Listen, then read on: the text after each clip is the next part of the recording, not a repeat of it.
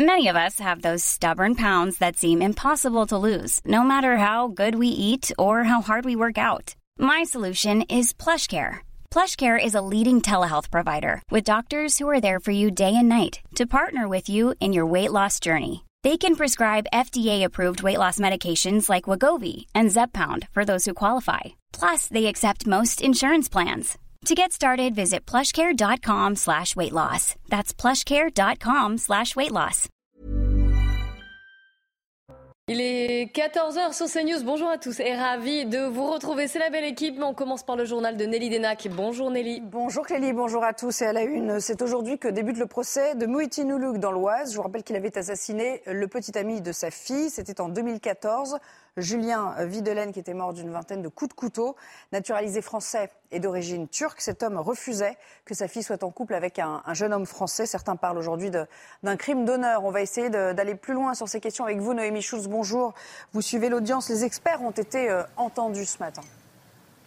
Oui, notamment le médecin légiste qui a réalisé euh, l'autopsie euh, de Julien euh, Videlaine et la description des 30 plaies retrouvées sur le corps de la victime donne une idée de la violence des coups qu'il a reçus. 19 coups très précisément, a détaillé le, médecin en précisant qu'il s'agissait essentiellement de marques de défense, beaucoup sur les bras, sur les mains. Il n'a jamais été en position d'attaque, a-t-il dit au sujet de Julien Videlaine qui a décrit aussi des lésions, des lésions très profondes au thorax, au poumon et cette taille au milieu du front.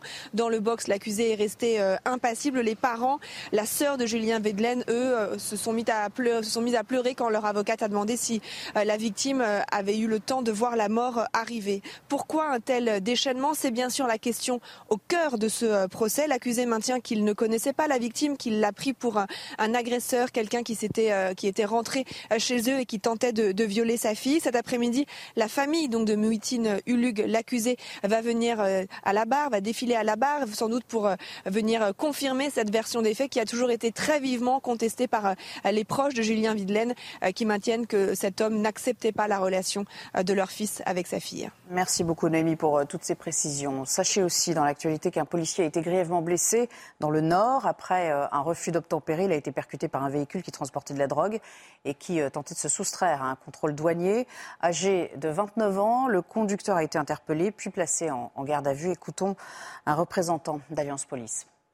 Le véhicule est arrivé évidemment à une vitesse euh, extrêmement élevée puisque, les collègues de la BAC et de, la canine de, Valenciennes qui sont intervenus pour l'interpellation euh, estimaient à peu près la vitesse à 100-120 km/h dans les rues dans un. Donc effectivement, euh, vous pouvez imaginer ce, que ça représente lorsque le, véhicule est venu, évidemment l'individu n'a pas fait l'effort de freiner, lorsque l'individu est venu percuter le collègue Hein, qui est grièvement, blessé, je le rappelle. Hein, il a le coccyx cassé, il est sur la table d'opération, il a des vertèbres cassées, les jambes, il a des, gros soucis aux jambes également. Un mot d'économie à présent et on va parler du Tour de France des euh, chefs d'entreprise, le festival des entrepreneurs près de Paris. Euh, bonjour Patrice Béguet, vous êtes notre invité aujourd'hui. Euh, je rappelle que vous êtes l'organisateur de cette tournée avec, euh, avec la BPI. Alors, vous étiez ce matin euh, en compagnie du ministre de l'économie, Bruno Le Maire. D'ailleurs, il, vous a parlé de la French Touch. C'est peut-être l'occasion de, de nous rappeler ce que c'est.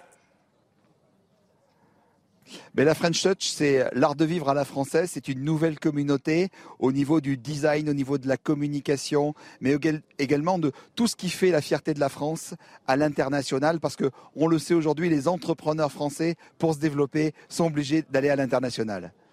Alors, le rayonnement des entreprises françaises à, à l'international, précisément, est-ce qu'il vous paraît suffisant aujourd'hui, Patrice Béguet? Alors il, existe évidemment, mais il faut aller beaucoup plus loin. Aujourd'hui, on dit souvent que 95% de votre chiffre d'affaires se fait à l'international. Et moi, j'ai envie de vous dire un peu, l'export fait vivre. On le voit aujourd'hui, toutes ces entreprises qui sont ici, les Arkema, les Talents, tous nos partenaires, Paprec, toutes ces entreprises, qu'elles soient créatrices d'entreprises, start-up, TPE, PME, ETI, en fait, ont besoin d'international pour se développer.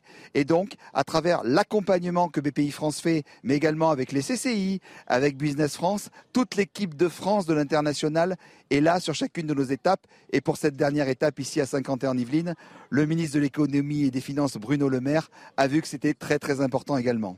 Alors justement, vous évoquiez à l'instant euh, ce que vous appelez vous-même euh, des talents. Quels conseils donneriez-vous aujourd'hui aux jeunes Français, aux jeunes patrons français qui décident de se lancer dans l'aventure? Ben Écoutez, je n'ai pas un conseil à leur donner, mais tout simplement leur dire voyez la vie en jose, tout simplement. Et puis quand vous avez une, idée, on le voit souvent avec les partenaires bancaires, une bonne idée, elle n'a pas de prix, mais elle peut avoir un prêt. Mais surtout, ce qui est le plus important, c'est de savoir vous entourer pour partir. Et quand vous avez une équipe comme ça, que vous voyez ici, et qui est heureuse, non? Qui termine la tournée, je veux dire, il n'y a, pas mieux. C'est les hommes et les femmes, en fait, du Big Tour. C'est ce qui fait la vie de la France. Et j'ai envie de vous dire, avec cette équipe, c'est liberté, égalité, et puis investissez dans l'avenir pour le servir. Merci beaucoup. Merci aussi de nous avoir fait partager votre, votre enthousiasme. Aujourd'hui, on vous souhaite un, franc succès dans cette tournée. Voilà pour l'essentiel. Clélie, c'est à vous pour la suite. Merci beaucoup, Nelly Denac. La belle équipe avec aujourd'hui. J'ai le plaisir d'accueillir Yvan Rioufol. Bonjour, Nelly. Et Georges Fenech, bonjour. Et bien sûr, Jean-Claude Dacier, bonjour. Soyez le bienvenu. Bonjour, bonjour. Au sommaire, aujourd'hui, on va parler de laïcité. En France, une enseignante a été menacée pour avoir demandé à une élève d'enlever son voile. En Iran, ce sont des femmes qui se révoltent et brûlent leur hijab après la mort d'une jeune femme arrêtée par la police des mœurs. Et puis nous reviendrons aussi sur ce nouveau refus d'obtempérer qui a laissé un policier grièvement blessé. Ça s'est passé hier soir dans le Nord. Mais avant cela, parlons politique. LFI, la France Insoumise, faisait sa rentrée euh, parlementaire. Aujourd'hui, il y avait une conférence de presse ce matin à l'Assemblée nationale. LFI qui est dans la tourmente, hein. un certain malaise, et ça s'est senti ce matin en cause deux affaires et je vous laisse Gauthier Lebray qui assistait à cette conférence de presse vous résumer ces affaires.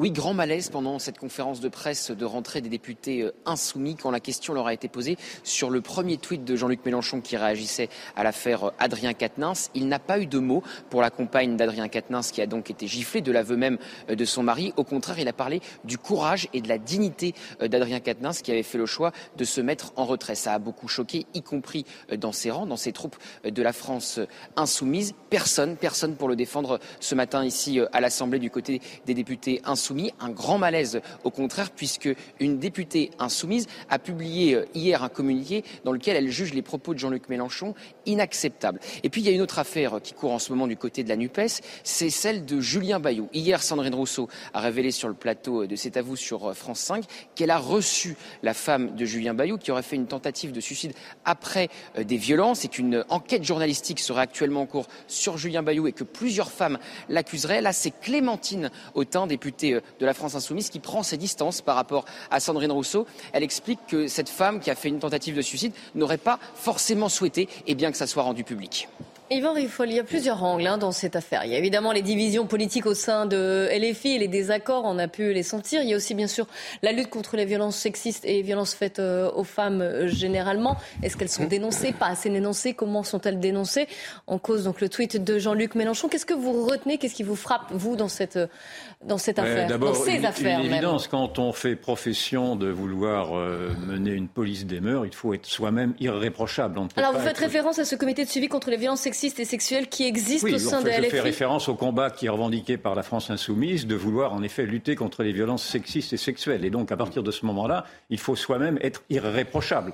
Et donc naturellement, il y a une tartufferie à se rendre compte que un, un des porte-parole, un des, un des plus brillants porte-parole naturellement, a avoué lui-même avoir frappé sa femme, avoir giflé sa femme. Et il s'est mis en euh, retrait de certaines fonctions, quand même. Il s'est mis en retrait, bien entendu. Et ce qui est très touchant, d'ailleurs, c'est de voir que la France insoumise, en tout cas à travers Raquel Garrido que j'ai entendu ce matin, euh, c'est là que la France insoumise découvre un peu tard, euh, malgré tout, ce qu'est la présomption d'innocence et ce qu'est la parole de la justice. Parce que là, nous avons la parole d'un homme, naturellement. Nous n'avons pas d'ailleurs la parole de la victime. La victime ne, a ne voulait pas. Et une, la, la victime ne voulait d'ailleurs pas, et c'est un autre sujet, que ce, cette affaire soit ébruitée. Donc il y a quand même une intrusion dans une intimité d'un couple.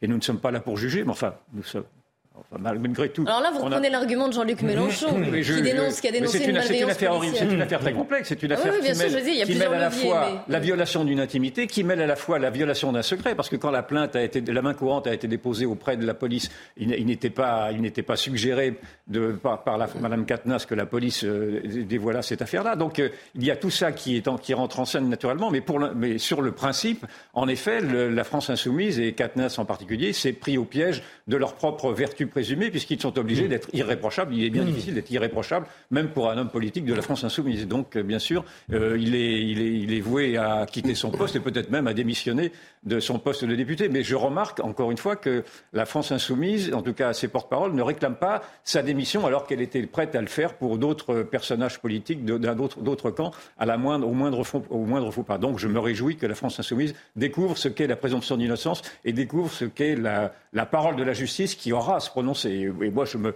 je, ne me prononce pas naturellement sur la culpabilité de Quintenens, sinon pour dire que qu'on ne peut pas jouer au tartuffe et de donner des leçons de morale si on n'est pas soi-même exemplaire. Alors, euh, juste sur ce que vous avez évoqué, à savoir euh, pourquoi cette main courante a-t-elle été hmm. euh, transférée au, parquet. David Lebar, c'était l'invité de Laurence Ferrari ce matin dans la matinale et il a répondu précisément sur cette question. Écoutez-le.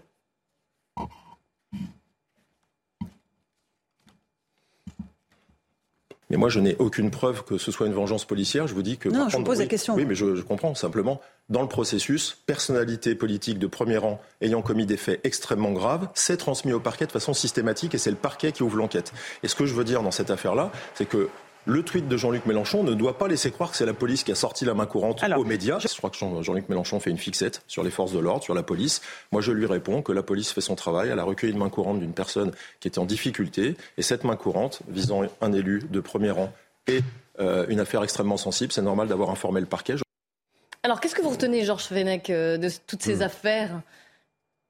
Mais, si vous voulez, cette affaire de, de violence intraconjugale, présumée pour l'instant, euh, elle aura des conséquences politiques majeures, en réalité. Bah Parce que, bon, il n'y aura pas de démission, contrainte ou quoi que ce soit d'Adrien Quatennens, puisqu'un député est protégé. Euh, moi, je me souviens même d'une députée qui rentrait dans l'hémicycle, discrètement, évidemment, avec son bracelet électronique. Hein.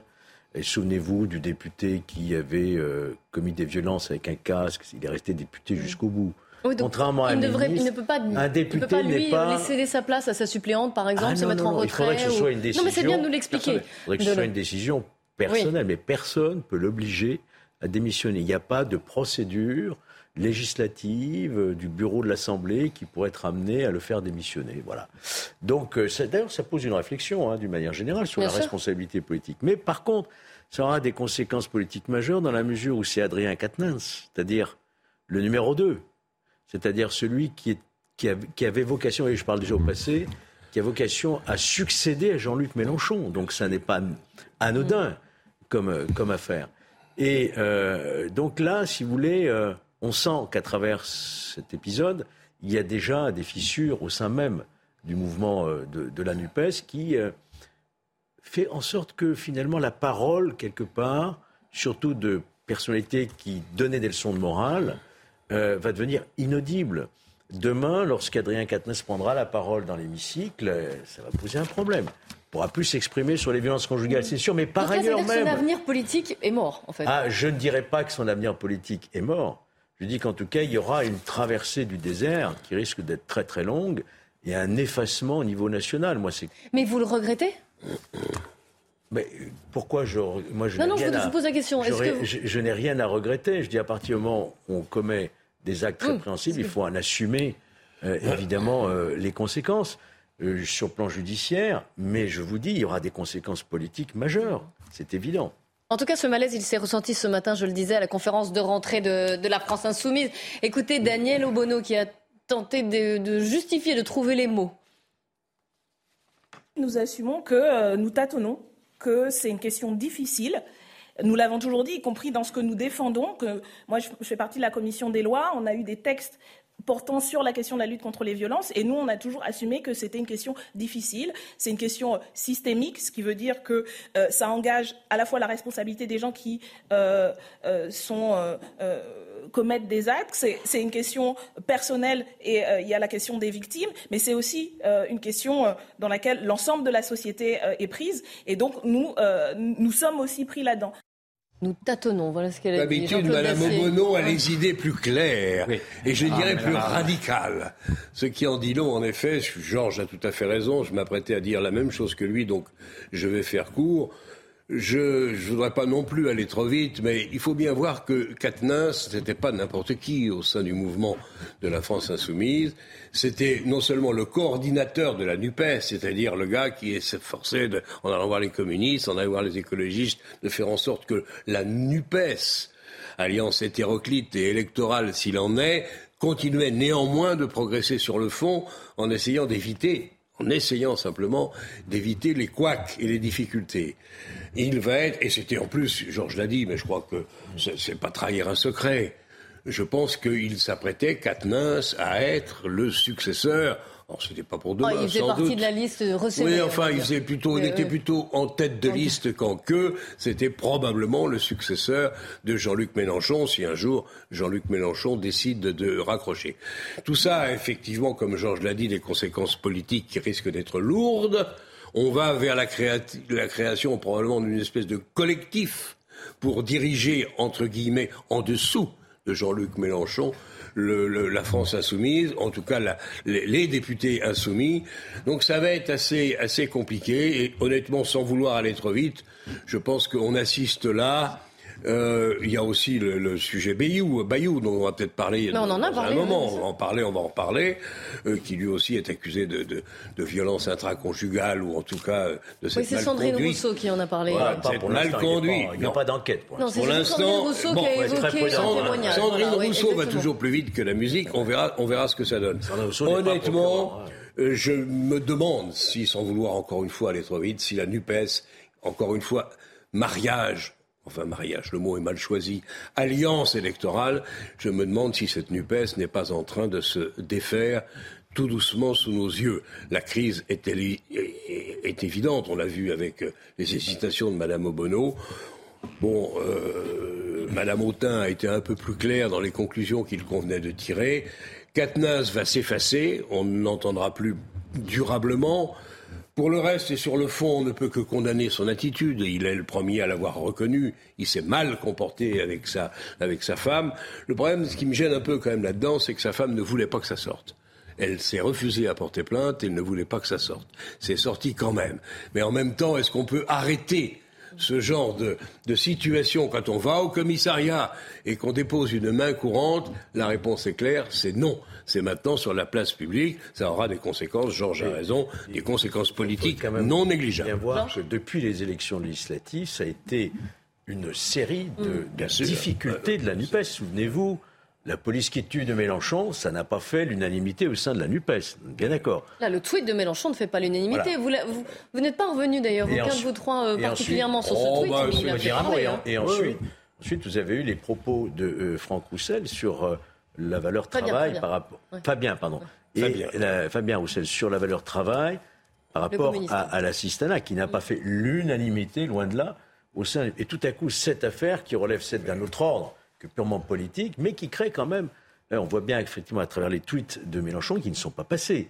Parce qu'au départ. Oui, des divisions au sein de la NUPES, mais également au sein de LFI aussi. Et au sein même de LFI. Donc on est euh, peut-être à un moment charnière Absolument. Où, on risque de voir s'effriter, voir se déliter, voir peut-être disparaître cette alliance euh, de briques et de broc. Quoi. Ils, ont été, ils ont été élus en, la fin. Juin, en juin. Ça sent la fin. Euh, oui, non, mais moi, ce que je vois, c'est surtout un manque de cohérence, parce que c'est très bien de vouloir faire la police des mœurs au sein de, des partis politiques et pourquoi pas s'ils veulent naturellement lutter contre la violence des femmes, c'est une très, une très belle cause et on ne frappe pas une femme, c'est une affaire entendue. Mais alors dans ce cas-là, qu'ils soient cohérents jusqu'au bout. Or, euh, l'alliance qu'ils ont créée avec euh, l'islam radical, je me souviens encore de, cette extrême gauche qui manifestait en novembre 2019 ah avec des femmes voilées, avec des islamistes. Or, dois-je rappeler que les, les, la constance de, l'islam radical, c'est même dans une des sourates, c'est que la femme est inférieure à l'homme, et vous avez une sourate qui dit à l'homme, qui, permet même, qui enjoint même à l'homme de frapper la femme. Donc moi je veux bien que l'on dise on ne frappe pas les femmes d'un côté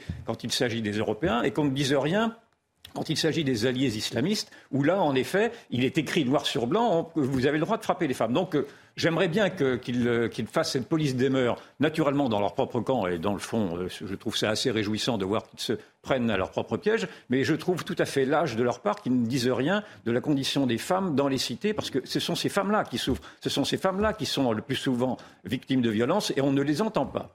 Je parle des... il, y a il, y a effectivement la situation des femmes. Tu as tout à fait raison de rappeler le, le parallèle avec l'islamisme et cette situation qui est théoriquement intenable. Mais il y a aussi la politique. Georges y a fait allusion il y a une seconde.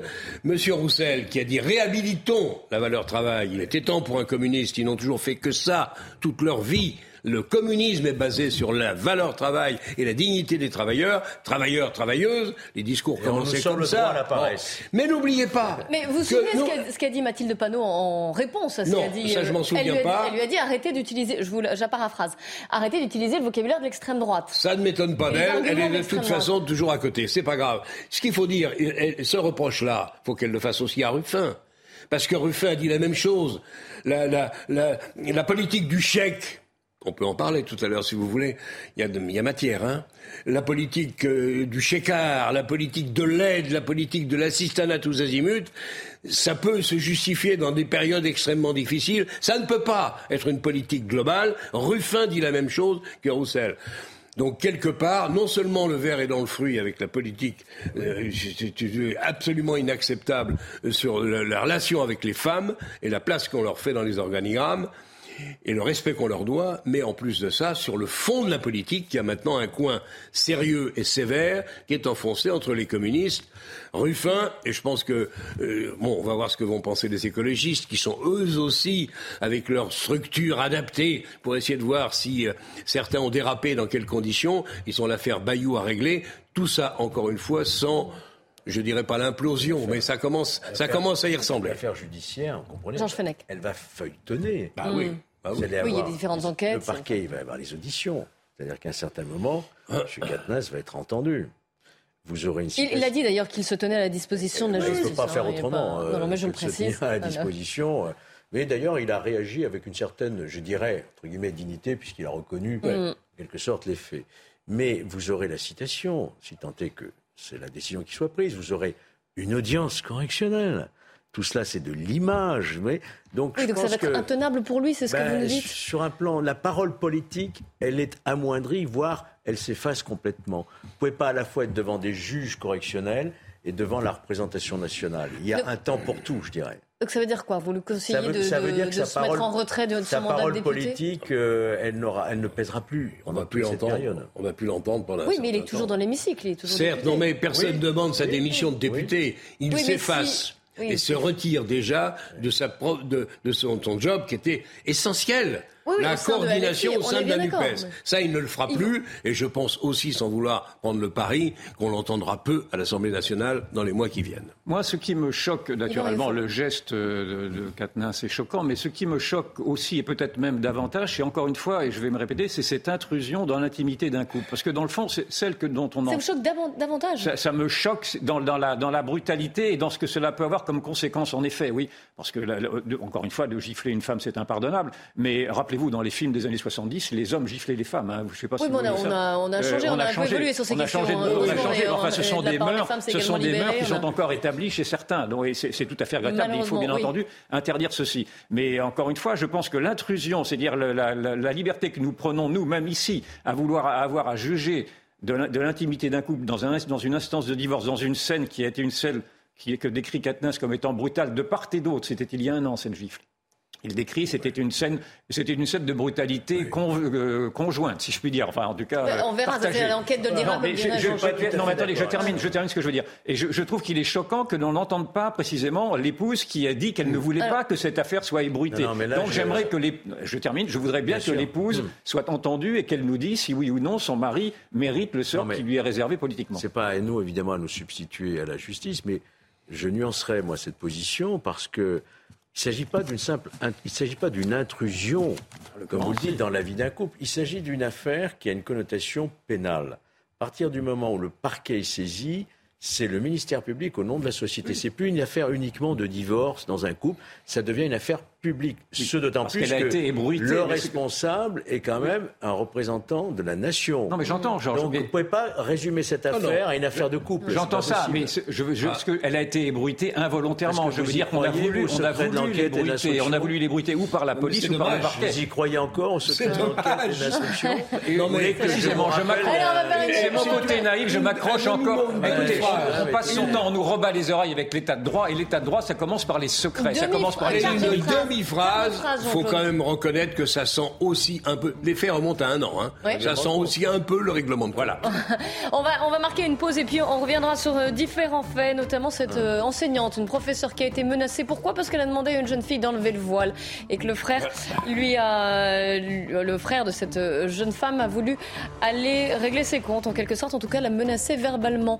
Restez bien avec nous sur CNews.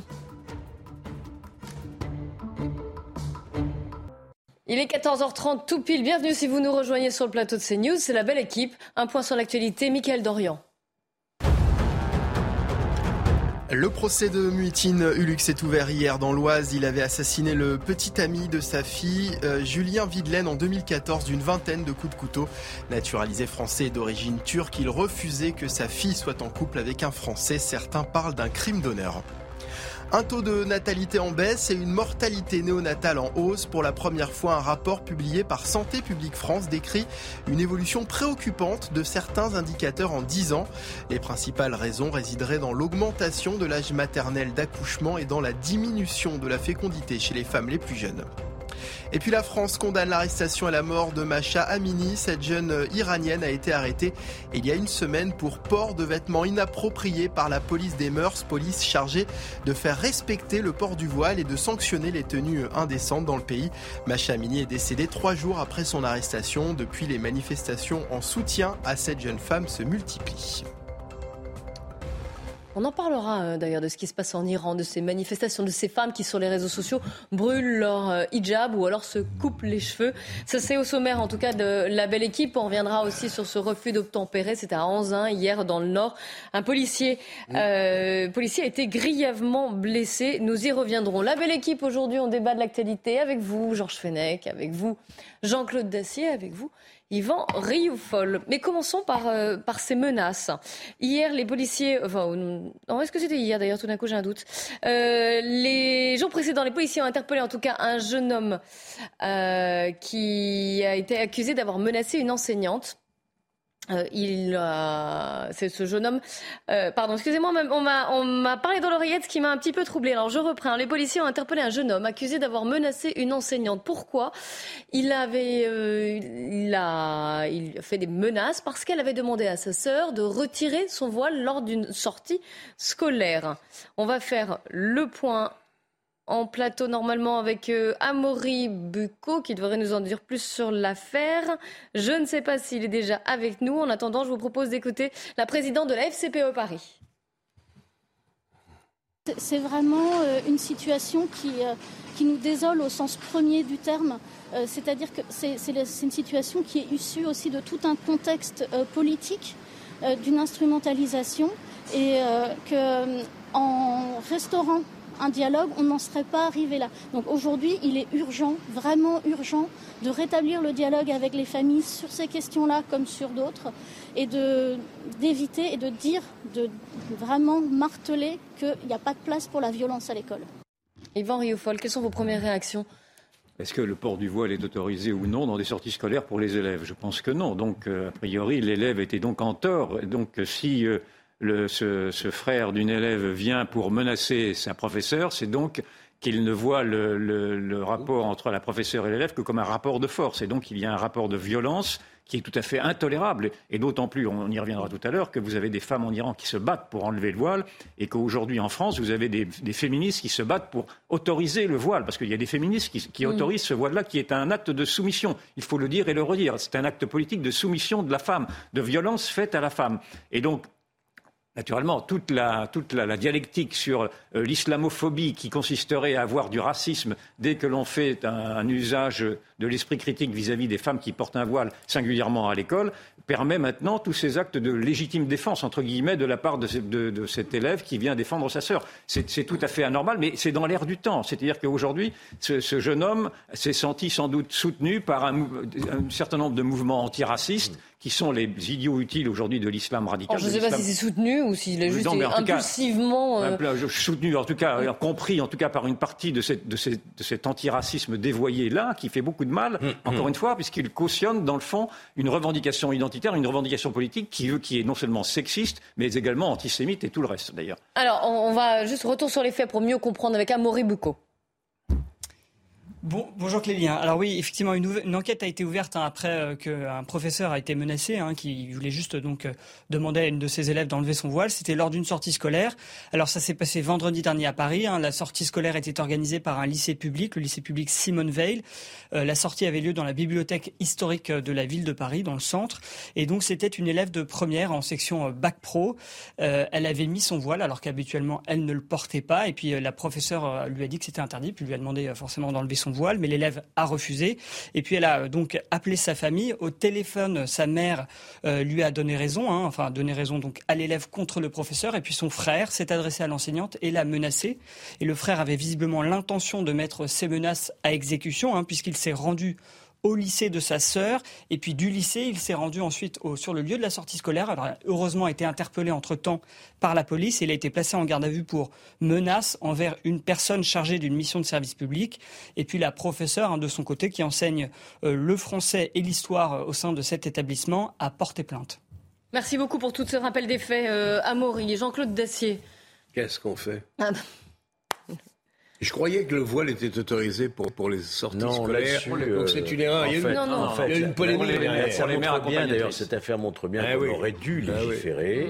Souvenez-vous, euh, c'était la, la, question des bah accompagnatrices, pas des élèves, des accompagnatrices euh, en sortie scolaire. Et il y avait eu un amendement, notamment des sénateurs, euh, R sur la loi séparatiste, qui avait été rejeté par la majorité de l'époque. Donc, en l'état actuel du droit, l'interdiction du voile pour les accompagnatrices et a fortiori aussi pour les élèves ne s'impose pas en réalité dans la loi. Voyez-vous donc cette jeune femme pouvait très bien avoir son, voile lors de cette sortie. Je, pense qu'au niveau, au, regard de la loi, pas pour les élèves, Georges. Ah, ah, on hésite. on, est en sortie. quel point, dans quel flou nous On est, on est en sortie scolaire. Alors on peut avoir des divergences effectivement, mais en tout cas les accompagnatrices. les accompagnatrices ah, mais là, c'est un élève. Non, mais on voit bien qu'on est dans une zone grise. Il y a une espèce de flou qu'il aurait fallu effectivement lever de façon à ce que ce soit bien clair. Moi, je considère. en tout cas, c'est pas une raison pour menacer cette enseignante. Tout ce qui est euh, extérieur, enfin c'est pas extrascolaire, c'est le suivi scolaire, l'accompagnement, l'activité extrascolaire doit suivre le même régime qu'à l'école. On devrait interdire aussi le voile à ce Est-ce que la sortie scolaire à une bibliothèque ou ailleurs est un prolongement Bien sûr, de la réglementation qui règne dans les écoles et dans les lycées dans le cadre d'un cours. ou pas. Alors si c'est le cas, les reproches de la professeure accompagnatrice étaient fondés. Pour autant, Qu'est-ce qu'on fait de ce jeune homme qui passe tout de suite de l'analyse contestée ou contestable à une menace très claire quand on sait ce qui est arrivé à ce malheureux Samuel Paty, on peut faire quand même prendre en compte ce type de menace et faire attention. Qu'est-ce qu'on fait de ce garçon? Qu'est-ce qu'on en fait? Moi, je sais pas. Je pense que ce garçon a pris la mesure de notre faiblesse, de la mesure de la lâcheté de la République, sur, qui sont de, de, nombreux points de, semblables à ceci, à reculer et à donner raison précisément aux, aux revendications identitaires, aux revendications séparatistes. Je pense qu'il est simplement dans une logique que l'on peut, qu'à la limite, on peut comprendre malheureusement, de voir que c'est la, raison de la force, la raison de la violence euh, prime sur la, raison du droit qui est un droit qui s'efface. Une chose est de protester, j'espère bien. une chose est de protester, une autre est de menacer, semble-t-il, gravement et des pires méfaits une professeure. Ce n'est pas acceptable dans la France d'aujourd'hui et dans celle de demain. Donc il va falloir je suis le premier à dire, mais le premier coupable, je suis le premier à dire, mais le premier coupable, encore une fois, ce n'est pas tant cet élève qui est à l'évidence coupable que la République qui, depuis maintenant 30 ans, recule très systématiquement devant les revendications et les passe-droits qui sont exigés par cet islam qui, eh qui menace et qui fait peur. C'est un islam qui fait peur. L'affaire du voile de Creil, remonte à 1989. Il y a 30 ans et on en est toujours on reste à, ces questions qu'il faut traiter avec la plus grande sévérité. Mm notamment pour ceux qui profèrent des menaces comme ça sur le personnel enseignant. Ça être une On va voir quelle va être la réaction de la, justice. Il est en garde à vue, hein, si j'ai bien compris. On va voir. Qu'est-ce qu'il risque? Bah, Qu'est-ce qu'il risque? Il risque 5 ans d'emprisonnement. Hein. Ah oui, quand même. Bah oui, c'est des menaces euh, oui, sur personne dépositaire de l'autorité, un enseignant. C'est la loi euh, contre le séparatisme. Donc, euh, on attend de la justice qu'elle se montre extrêmement ferme, parce qu'autrement, vous allez avoir le corps enseignant qui va être exposé quotidiennement. Ça l'est déjà un peu, malheureusement. Il est déjà dans certains quartiers, je dirais et qui ne se sentira plus protégé. Tolérance zéro. Il n'y a pas d'autre politique on attend un dans la situation de la hiérarchie la nôtre aujourd'hui. vous poser cette question. De la hiérarchie euh, scolaire, hein, euh, ici en l'espèce un lycée, Donc on attend qu'il y ait effectivement un vrai soutien de la hiérarchie. Quoi. Et ce qui est intéressant, c'est de remarquer que la mère également a cautionné le refus de sa fille. C'est-à-dire que c'est une pression familiale qui se retrouve dans d'autres familles également qui voient souvent dans l'école une sorte de violence faite à leurs enfants parce que l'école leur inculquerait des, des, principes laïques qui ne correspondent pas à leur, à leur culture. Et donc ils voient ça en effet comme une sorte de choc de civilisation, un choc de culture. Dans l'actualité également, un policier qui a été grièvement blessé hier soir près de Valenciennes, dans le nord, à Anzin. Et on parle de nouveau, c'est pas la première fois qu'on en parle, notamment dans cette émission, d'un refus d'obtempérer. Sandra Buisson nous a rejoint en plateau. Bonjour, Bonjour. Sandra, du service police-justice de CNews. Expliquez-nous qu'est-ce qui s'est passé exactement hier? Alors ça commence vers euh, un petit peu avant 23h30, près de Valenciennes. Les douanes, une équipe des douanes est en train de, euh, de suivre un individu parce qu'ils ont tenté de le contrôler et euh, l'individu a refusé de, de s'arrêter. Donc il y a une poursuite qui s'est engagée. Et là, un équipage du groupe de sécurité de proximité, le GSP, s'est positionné au niveau d'un rond-point de la commune d'Anzin pour entraver la, pro la progression du véhicule. Ils ont déployé au sol un système qui permet de crever les pneus des, véhicules que l'on souhaite arrêter. Mais selon nos informations, le suspect a pris le rond-point à l'envers, est venu percuter un des policiers du GSP avant de perdre le contrôle de son véhicule qui a percuté un poteau. Et ensuite, l'individu a tenté de prendre la fuite à pied. Il a rapidement été interpellé. Il déclare être né en 93 au Maroc, être sans domicile fixe. Outre un point américain et un couteau à cran d'arrêt, il avait avec lui deux permis de conduire au nom euh, qu'il a donné aux, policiers, donc un permis belge et un permis français. Il avait également une carte d'identité belge euh, à cette, ce nom. Euh, donc il faut savoir que cet homme, il est déjà euh, connu de la police pour des affaires de, de stupéfiants, qu'il était hier sous le coup d'une interdiction administrative et judiciaire de port d'armes et dans la voiture, les agents, selon nos informations, ont saisi un peu plus de 10 kilos de drogue qui étaient répartis dans 14 paquets euh, disposés au sol côté euh, passager de, de, de, la voiture. Le policier, lui, il a été transporté à, à l'hôpital. Il est sérieusement blessé. Il souffre de multiples fractures. Merci en tout cas. Vous restez avec nous, bien sûr, Sandra Lui, il n'a pas tiré. Il n'ira pas au moins devant l'IGPN. Il n'a pas tiré. Mais il va passer trois semaines à l'hôpital.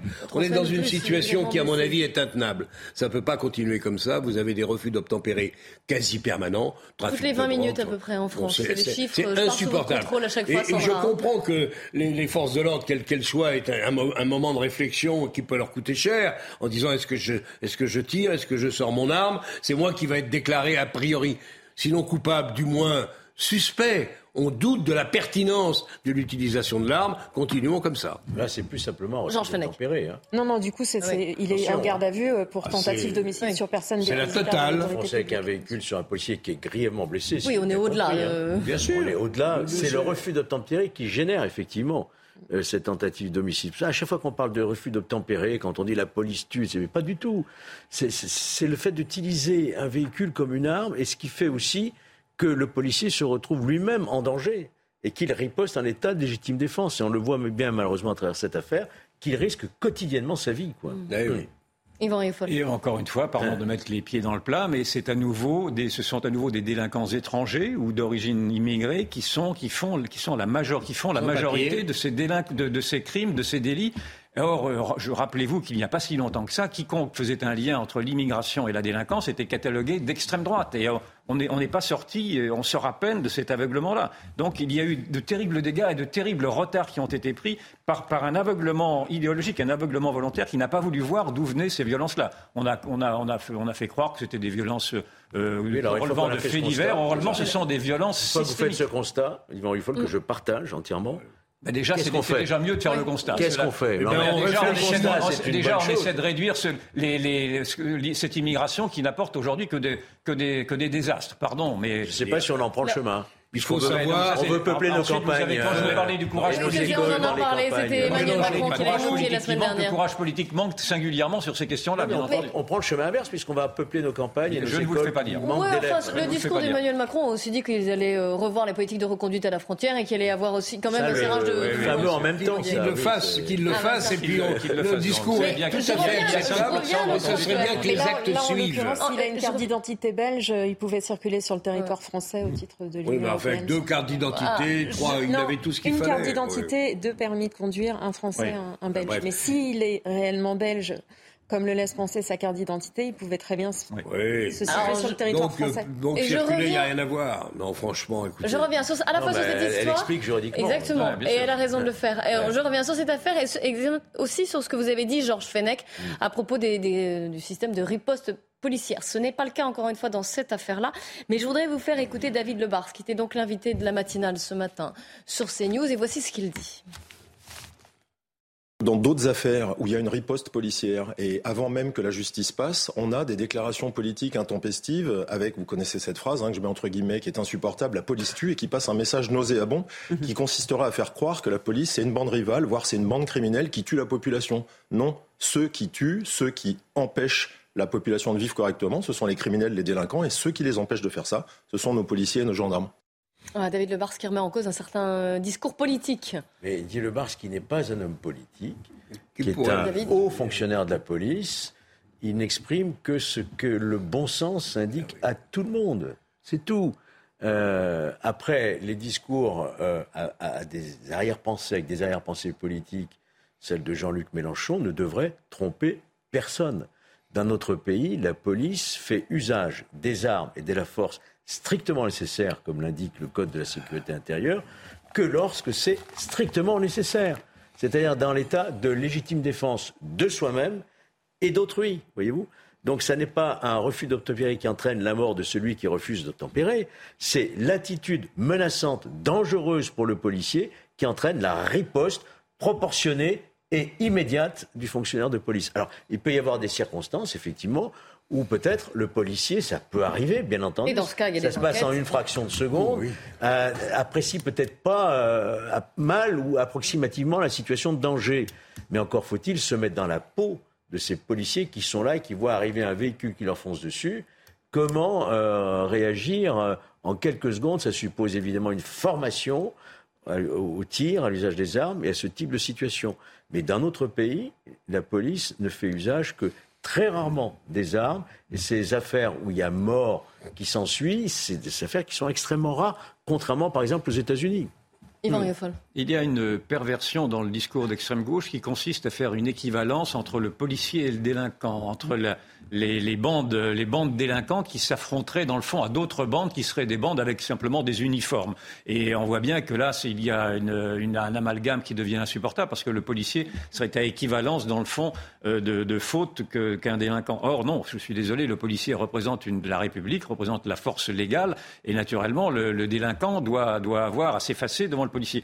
Or, euh, si vous, écoutez bien les, raisonnements de l'extrême gauche, le policier est autant coupable, sinon plus, euh, surtout quand euh, il naturellement il va au bout de, au, au bout de la violence et qui parfois peut, peut, être, peut parfois être une violence mortelle. Donc il faut absolument protéger, avoir une présomption euh, pour les, pour de, de- de légitime défense pour les policiers naturellement et de ne faire aucun cadeau aux délinquants qui savent quelles sont encore une fois nos faiblesses et les faiblesses du code pénal et les faiblesses des juges en tout cas euh, vis-à-vis de. Yvan, je crois qu'une réflexion s'impose sur ce qui est en train de se passer. Un, un- un refus d'obtempérer toutes les demi-heures ou toutes les 20 minutes, avec les risques à la fois pour les policiers et pour l'environnement. Euh, les passants éventuellement, il y a déjà eu des cas tragiques. Je pense qu'il serait quand même temps de- que, le- que les autorités se saisissent On de a cette tous les situation. textes, on les Mais a. si on a tous les textes, qu'on les applique. C'est- toujours la question. Je trouve que c'est question, c'est ou pas le cas aujourd'hui, ou que les, les- les sanctions qui sont le refus d'obtempérer devrait être très durement sanctionné parce que ce n'est pas acceptable. Non, mais c'est la dit Georges Fenech, là, c'est Mais dans beaucoup de cas, c'est un refus d'obtempérer. Oui, et qui Je peut générer d'autres choses. Le bien temps je voudrais vous faire écouter un témoignage, puisqu'on parle de refus d'obtempérer. C'est un client qui a été en quelque sorte pris en otage par son chauffeur de VTC, euh, un conducteur qui a forcé un barrage qui avait été installé à l'occasion de la journée sans voiture à Paris. C'était ce dimanche. Il a finalement été interpellé par la police, placé en garde à vue. On fait le point avant d'en parler à Maurice Boucaud et Laurent Sélarié. Il est entre midi et 13h ce dimanche lorsque cet étudiant parisien décide de prendre un VTC pour rentrer chez lui. Arrivé au pont du Carrousel, le véhicule fait face à un barrage. C'est la journée sans voiture et les VTC ne sont pas habilités à se rendre dans l'hypercentre de Paris. Là, il a commencé à accélérer en, en disant bien que voilà, il n'avait pas à nous bloquer et qu'il fallait continuer, qu'on pouvait très bien continuer la route. Et il y en avait deux sur le côté, euh, un gars qui se mettait devant pour euh, bah, essayer de l'arrêter, et aussi une cycliste qui arrivait euh, là depuis le côté qui protestait aussi. Mais voilà, mais ils ont dû s'écarter. Le chauffeur du VTC force le barrage. Il blesse un employé de la mairie, mais continue son trajet. Plusieurs centaines de mètres plus loin, boulevard Sébastopol, le chauffeur est finalement interpellé par la police. Pour stopper la course du véhicule et face au risque de se faire percuter, les policiers ont dégainé leurs armes. Si le conducteur ne s'était pas arrêté, ben finalement, on ne sait pas trop ce qui se serait passé. Derrière cet incident se pose la question de la sécurité dans les VTC. C'est inquiétant, quoi. J'ai pris Uber en toute confiance et je veux pouvoir continuer à prendre un Uber sans, voilà, sans m'inquiéter. La société pour laquelle travaillait ce chauffeur nous formule cette réponse. Nous condamnons fermement ce comportement inadmissible et espérons que les agents de la mer seront rapidement remis de leurs blessures. Les agents de la mairie, donc. Euh, qu'est-ce qui se passe là Je vous vois euh, grommeler Yvan et Oufol. Euh, non, non, je ne grommelle pas du tout. Non, ben, c'est toujours le même sujet. De, ce sont des violences qui deviennent presque des violences euh, politiques, des violences systémiques, c'est-à-dire que ce sont des violences qui sont commises toujours à peu près on peut encore supposer à peu près quelle est oh, l'origine. On va éviter de supposer. Là. Eh ben, non, non justement, parce qu'on évite trop de supposer. On est toujours dans, dans l'euphémisme et donc on perd beaucoup de temps. Donc il va falloir quand même qu'on réagisse et que l'on voit quel est ce choc de culture, ce choc de civilisation qui commence à apparaître un peu partout et qui font que ces violences-là deviennent des violences politiques. Ce sont des violences qu'il faut nommer. Euh, Éric Zemmour avait, avait, tenté de nommer la, la, semaine dernière, je crois, en parlant de francocide pour parler, lui, des, des, des meurtres qui sont, qui sont commis contre des, des Européens d'apparence en faisant le, parallèle avec les féminicides, je pense que c'est intéressant de pouvoir nommer maintenant cette nouvelle violence, qui est une violence, encore une fois, qui s'attaque à un certain à, une autorité, à, l'autorité de l'État. Quel, quel, nom vous, vous donneriez ah, je ne sais. Euh, en l'occurrence, là, il faudrait, il faudrait chercher. Mais naturellement, ce n'est pas un meurtre, mais enfin, c'est aussi, ça peut devenir des tentatives de meurtre. Et donc, euh, il y a, ce ne sont plus des faits divers. maintenant, on passe au-delà du fait divers. On rentre dans des intifadas, on rentre dans des sortes de petites guerres civiles. Sauf cette affaire pose une, autre question plus particulière c'est euh, la moralité, le comportement de ceux qui euh, ont en charge le transport public, quand même. Le taxi, c'est quand même, bon, c'est une voiture privée, mais c'est quand même un transport du public. Vous montez dans un taxi ou dans un Uber, vous devez normalement être en sécurité et non pas avec au volant un chauffard et quelqu'un qui est prêt à foncer. C'est la question de, du recrutement de ces on a vu des affaires de viol hein, par des chauffeurs de taxi, euh, de passagères qui prenaient la nuit, etc. Donc ça pose un problème de moralisation, de formation, de recrutement de ceux qui euh, font ces exercices de taxi. Jean-Claude Dacier. Oh, écoutez, cette journée sans voiture déjà m'interroge. ah oui, mais alors, vous... alors, J'exprime modestement mon petit avis. Ça m'interroge parce qu'au fond, c'est peut-être pas une raison pour euh, forcer des barrages chacun de police. fait ce qu'il veut. Bon, on fait une expérience, je ne sais pas très bien où elle mène. Je ne sais même pas si ça a été euh, respecté. Moi, je suis parti à la campagne pour éviter ce genre d'ennui. Ah bah oui, vous vous rendez compte où vous en êtes Vous avez interdiction donc aux Uber, et je pense qu'ils le savaient, et je pense à tous les taxis mais peut-être simplement aux Uber, pas seulement à tous les taxis, oui. Mmh. au VTC, d'arriver dans l'hypercentre. C'est quoi l'hypercentre? J'en ai une vague idée, mais il n'est pas évident que ça saute aux yeux ou aux oreilles de tout le monde. Et ça se termine. On a, on a, franchement, on a frôlé le, drame parce que ce type au volant fait une, une, sottise en effet inacceptable. Il veut, il veut pas se faire prendre. Il veut garder son job. Donc il fait des allers retours. Il blesse les gens de la mairie. Qu'est-ce que faisaient les gens de la mairie à faire respecter quelque chose? Je ne le sais pas trop. Vous n'allez pas engueuler les gens de la mairie bah Non, je ne les engueule pas. Je dis simplement, je vois pas le, dans le rapport du fait et les conséquences potentielles que ça aurait pu avoir c'est la France, dans toute sa splendeur. Allez, on va partir en Iran euh, dans quelques instants où des femmes manifestent contre le voile. Elles brûlent leur euh, hijab et elles manifestent aussi après la mort d'une jeune femme qui avait été arrêtée par la police des mœurs. Restez bien avec nous sur CNews. À tout de suite, juste après le journal de 15h. C'est News et c'est la belle équipe. Ce sera dans un instant. Juste avant, on commence par le journal. Il est 15h, tout pile. Nelly Denac. Bonjour, rebonjour Clélie, bonjour à tous. Le Big Tour 2022 prend fin aujourd'hui à Saint-Quentin en Yvelines. C'est le festival de l'entrepreneuriat de la BPI France et Bruno Le Maire, pour l'occasion, était sur place, au ministre de l'économie, qui notamment a voulu rassurer euh, les entrepreneurs concernant la hausse euh, des prix de l'énergie, une situation qui met euh, pourtant à mal les entreprises qu'on appelle énergivores. Par exemple, l'entreprise Arc, pour qui la, facture s'allonge, pense même revenir au fuel. C'est une entreprise spécialisée dans la verrerie. De Maxime Lavandier pour comprendre. Dans l'usine Arc, Les fours chauffent à 1500 degrés pour remodeler les verres en carafe ou en ballon. Un processus envoûtant mais qui reste cependant très gourmand en énergie. 1,3 million de mégawatts sont consommés par an, dont près de 80% de gaz. Et l'inflation des prix de l'énergie n'arrange pas la santé de l'entreprise, qui voit sa facture d'électricité grimper en flèche. On est aujourd'hui à 200 euros le mégawattheure, alors qu'en 2021, nous achetions ce mégawattheure aux alentours de 13 euros. Une baisse de l'activité qui impacte directement ses salariés. Aujourd'hui, on va geler les embauches. On va avoir, euh, c'est à peu près 250 départs en retraite en 2023. On va avoir un certain nombre de personnes qui vont probablement euh, démissionner. Pour maintenir une activité partielle, le verrier Arc est même prêt à revenir 10 ans en arrière et songe à utiliser du fioul domestique. Il est actuellement à un tiers du prix du gaz, un basculement temporaire mais qui aura un impact sur le bilan carbone du site industriel. La France insoumise dans l'embarras ce matin en, pleine conférence de presse. Des députés insoumis se sont d'ailleurs défendus d'avoir tergiversé sur euh, la mise en retrait de leur collègue Adrien Quatennens en raison euh, de violences euh, conjugales. Je vous propose d'écouter la députée Danielle Obono à ce sujet. Nous assumons que nous tâtonnons, que c'est une question difficile. Nous l'avons toujours dit, y compris dans ce que nous défendons. Que moi, je fais partie de la commission des lois. On a eu des textes portant sur la question de la lutte contre les violences. Et nous, on a toujours assumé que c'était une question difficile. C'est une question systémique, ce qui veut dire que euh, ça engage à la fois la responsabilité des gens qui euh, euh, commettent des actes. C'est une question personnelle et il y a la question des victimes, mais c'est aussi une question dans laquelle l'ensemble de la société est prise. Et donc, nous, nous sommes aussi pris là-dedans. Enfin, pour refermer ce journal direction le Liban, depuis 2019, vous le savez, ce pays est plongé dans une crise socio-économique sans précédent, au point qu'aujourd'hui, on estime qu'environ 80% de la population a plongé dans euh, la pauvreté. La raison notamment, eh bien, ce sont les, restrictions bancaires drastiques qui pèsent sur les Libanais euh, et qui, les empêchent pardon, euh, d'avoir librement accès à leurs comptes. On fait le point avec Jeanne Cancard. Dans ces rues de Beyrouth, Plusieurs banques ont baissé leurs rideaux depuis ce lundi. Ces derniers jours, elles sont la cible de braquage par des clients désemparés qui tentent coûte que coûte de récupérer leurs économies. Dans la capitale ce vendredi, c'est la cohue devant cette banque. Un commerçant endetté s'est enfermé à l'intérieur. Il réclame le retrait de ses économies. Ils m'ont dit qu'ils ne voulaient pas me rendre mon argent. Alors comme ils ne veulent pas, moi je ne pars pas d'ici.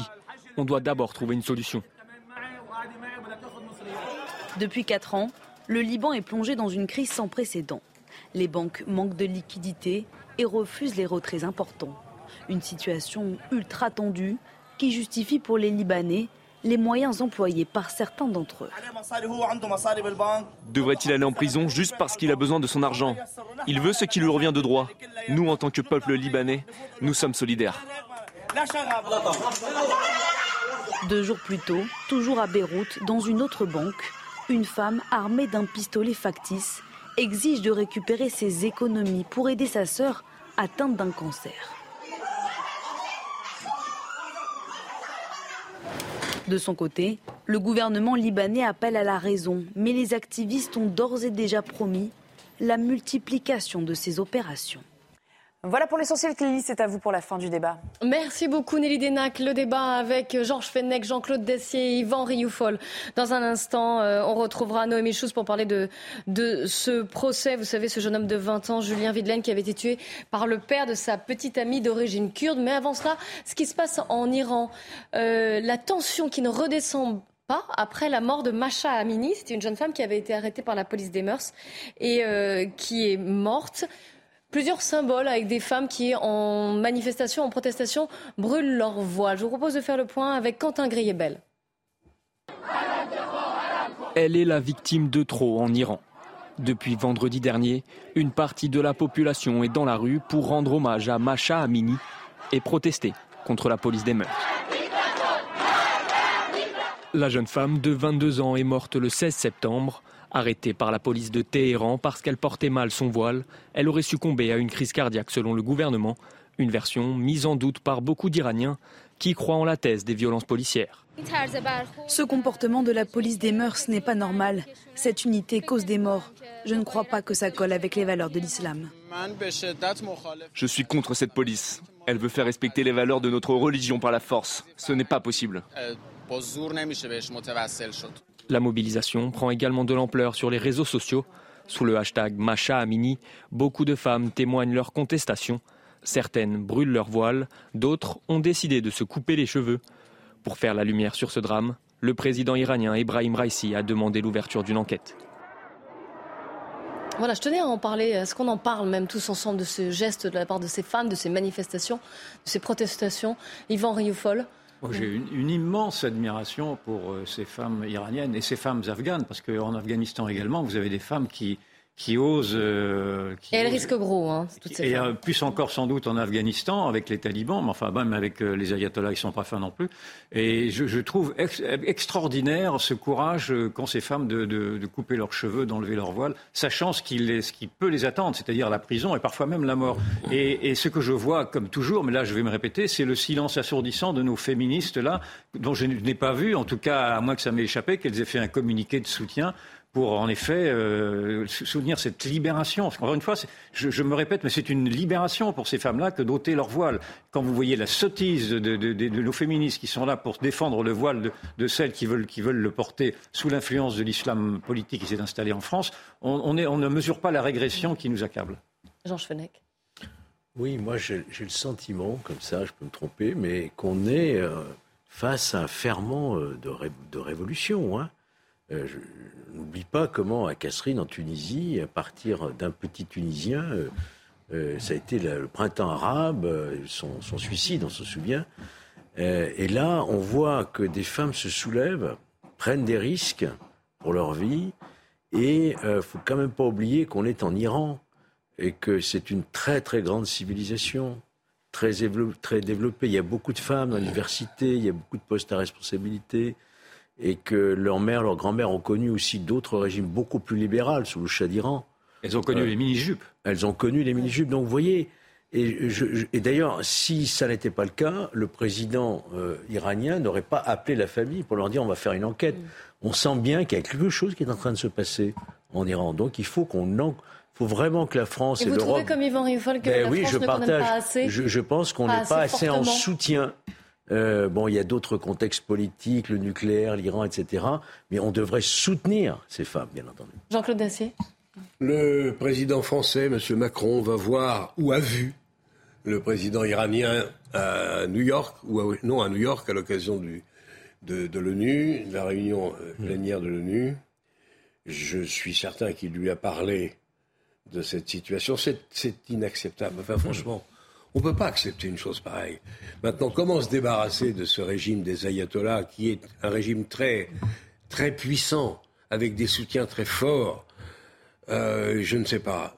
On va même pas arriver à signer un accord antinucléaire avec eux. Ils sont maintenant dans une ligne politique qui les rapproche de la Russie, du, de, la, de, de, de l'Afghanistan, de, de, de, la Chine, etc.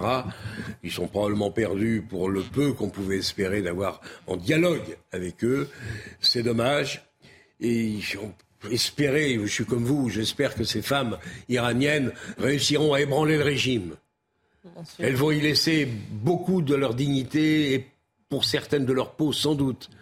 Je, redoute que ce soit extrêmement difficile.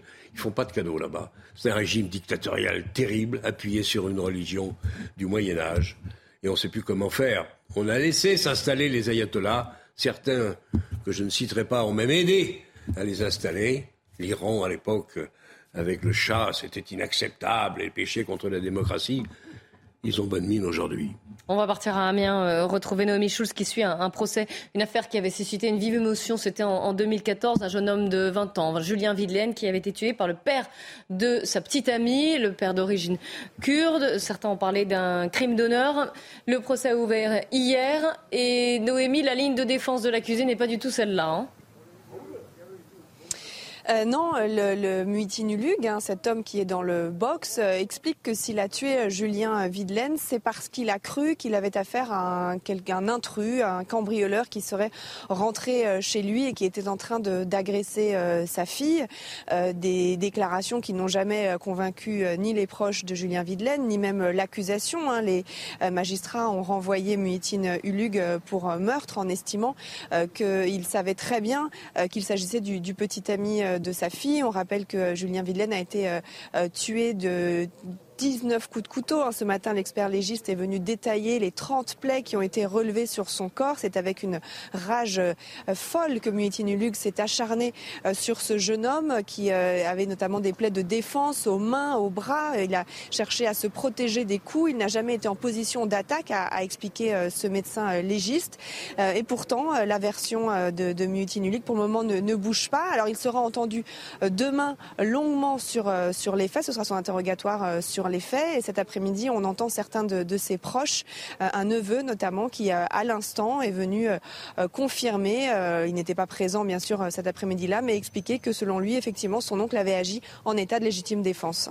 Merci Noémie. Avec les images de Sacha Robin, Yvan Riofol sur cette affaire qui avait, on, s'en souvient, on en avait beaucoup parlé à l'époque, qui avait choqué, bien sûr. Euh, je, ne la connais pas bien, je ne peux pas malheureusement commenter, euh, je la découvre. ah bon Georges Fenech, vous ne souvenez pas Georges Fenech. J'aime pas cette expression de crime d'honneur, c'est un crime de mm. déshonneur, un crime de la honte. Mm. Et ce, jeune homme a été euh, lardé de coups de couteau parce que il n'était pas de la même euh, religion ou euh, origine que sa fille. Il désapprouvait tout voilà, ça. et en plus, il fuit ses responsabilités.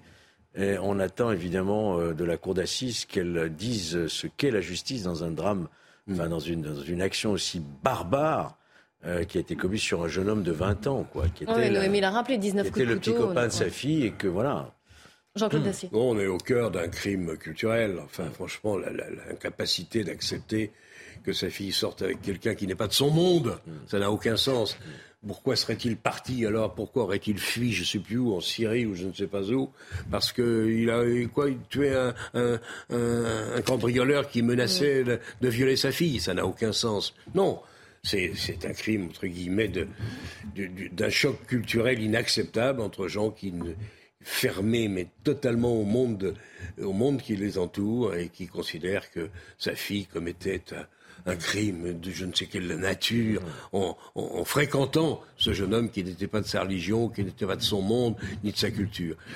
Hélas, euh, hélas, ce sont des choses qui existent encore aujourd'hui, mais on doit être. Euh, c'est pas acceptable. J'espère que, je pense que la justice de ce pays saura le démontrer. Bon, on suit ce procès. Merci beaucoup, messieurs. Nous on se retrouve demain dès 14h dans un instant. Nelly Denac et ses invités, 90 minutes info, qui va revenir sur le malaise euh, au sein du parti La France Insoumise après plusieurs affaires, dont l'affaire euh, Restez bien avec nous sur CNews.